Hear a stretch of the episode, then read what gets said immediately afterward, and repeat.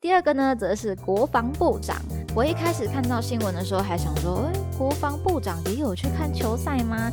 在三月九号达到十万笔以上的搜寻，那在经典赛中，中华队击败荷兰队的时候，新闻就有提到了。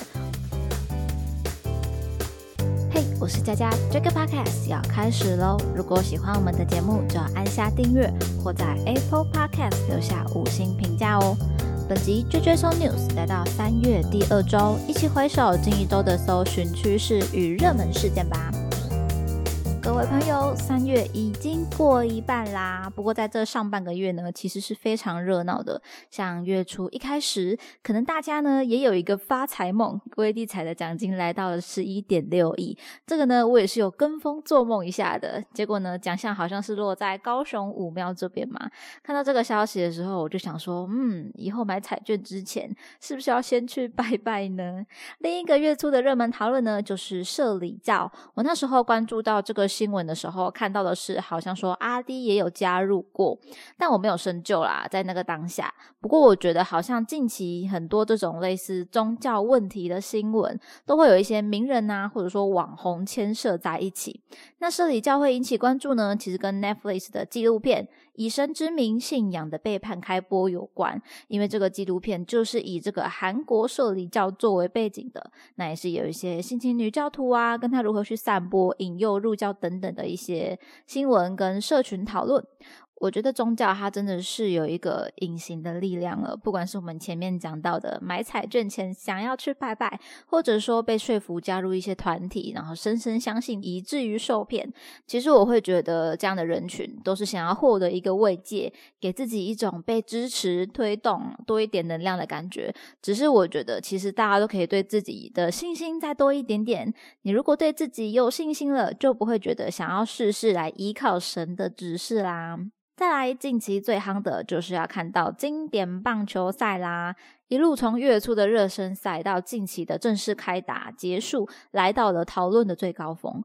本周除了相关球队球员的热搜之外，三月八号这个关键字有来到一百万笔以上的搜寻，三月十号也还是有五十多是居于榜单第一名哦。觉得好久没有感受到身边有人对棒球非常热爱的感觉。我对棒球的印象甚至是停留在呃王建民还在洋基队的那一个时期。然后对手通常是红袜队吗？其实我也有点忘记了，但我我觉得我喊得出来的队名就是这两个。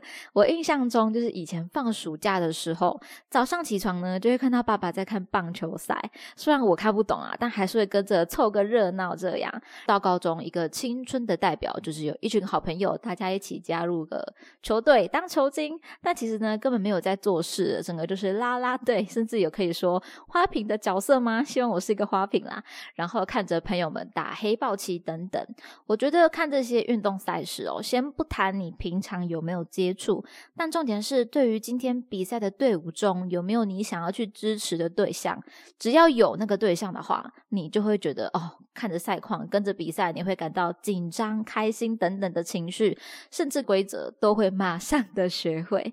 那这次的经典棒球赛呢，虽然我个人的关注度不高，但也是一样会看到很多的新闻啊，毕竟是一个非常。热搜的一个讯息，今天就来跟大家分享几个这次赛况相关的关键字跟梗图事件吧。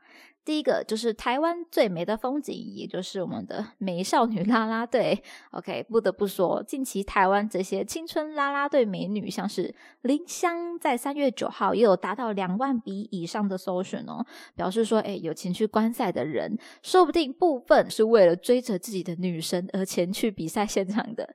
第二个呢，则是国防部长。我一开始看到新闻的时候，还想说，哎，国防部长也有去看球赛吗？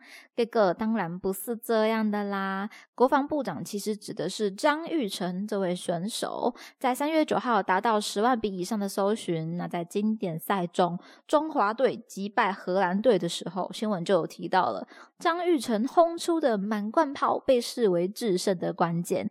而张玉成呢，他只要有赢球、得分、安打的时候，他就会比出一个敬礼的姿势，直接成为他的招牌动作了。而这个招牌动作的起源呢，则是因为诶张玉成先前有婉拒中华队的征兆，一度被球迷酸是逃兵。二兵，所以他只要有安打得分的时候，就会做敬礼。没想到引发一个国防部长的风潮，结果说起来感觉像是国防部在蹭张玉成热度的感觉。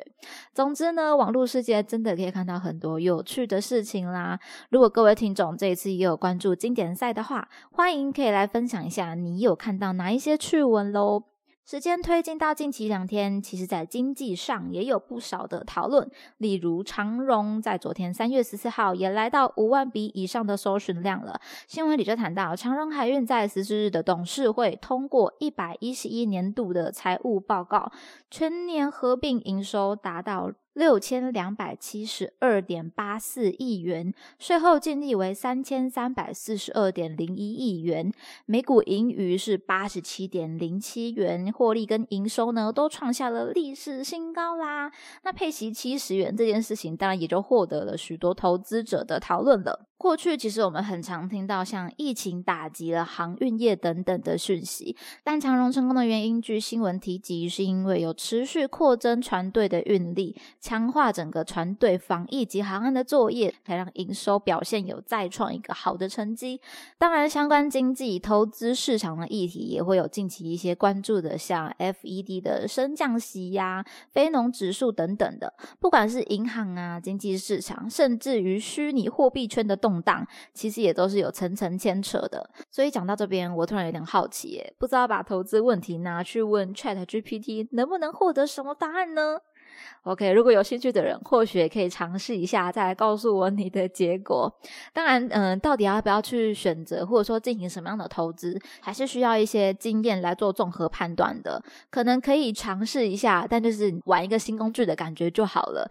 就像是我们在了解一个新的热门议题一样，还是要多方的收集资讯，去判断一件事情的样貌，才是比较准确的啦。